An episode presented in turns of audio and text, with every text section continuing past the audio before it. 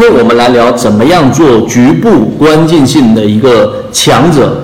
这一句话呢，是源自于《孙子兵法》当中里面的开篇，就是以计篇作为这一个开篇。它的其中有一句话就是“多算少胜，少算不胜，而况于不算乎？”意思是什么呢？就是《孙子兵法》它并不是教你怎么样以少胜多，反而它教的是我们怎么样以正常的我们的这种兵力来。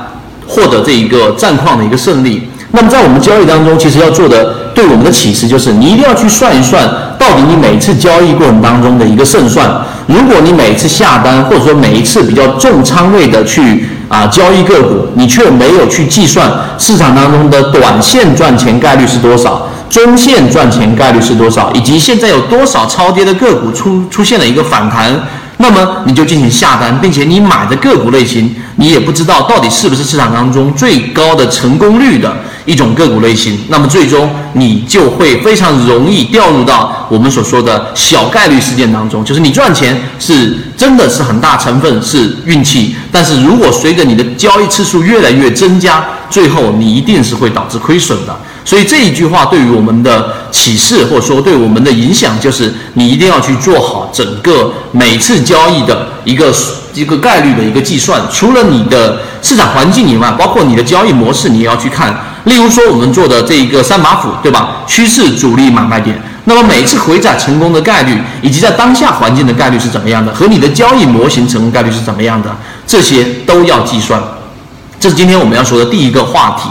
第二个话题就是我们所说的以正合以奇啊，以奇胜，什么意思呢？以正合的意思，正和我们说的奇，奇是奇怪的这个读音呢，在古古代的这个文字当中，它所代表的就是我们所说的，并不是说奇数，而是多余出来的这一部分。那这一句话的意思就是，真正在战况当中啊，你取胜的关键，并不是你的正军，不是你的先行军，而是你的后备军。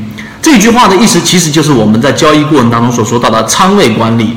一开始很多人做股票交易，一开始都是全是满仓重仓，几乎不留任何的我们说的后备军。但是在真正的战况当中啊，实际上很多的这种啊胜出者都是取决于他有很多的后备军。我们两个实力可能很相当，但是出其意外的，我有很多的后备军杀上来的时候就取得了胜利。这个就是我们所说的试错。你在交易过程当中，如果没有足够多的这一个我们说备用资金，当行情来的时候，你几乎都是在等解套。就像现在这个盘面，我们已经给啊各位在我们的圈子当中有提醒到，这个阶段大面积的割肉盘就会出现。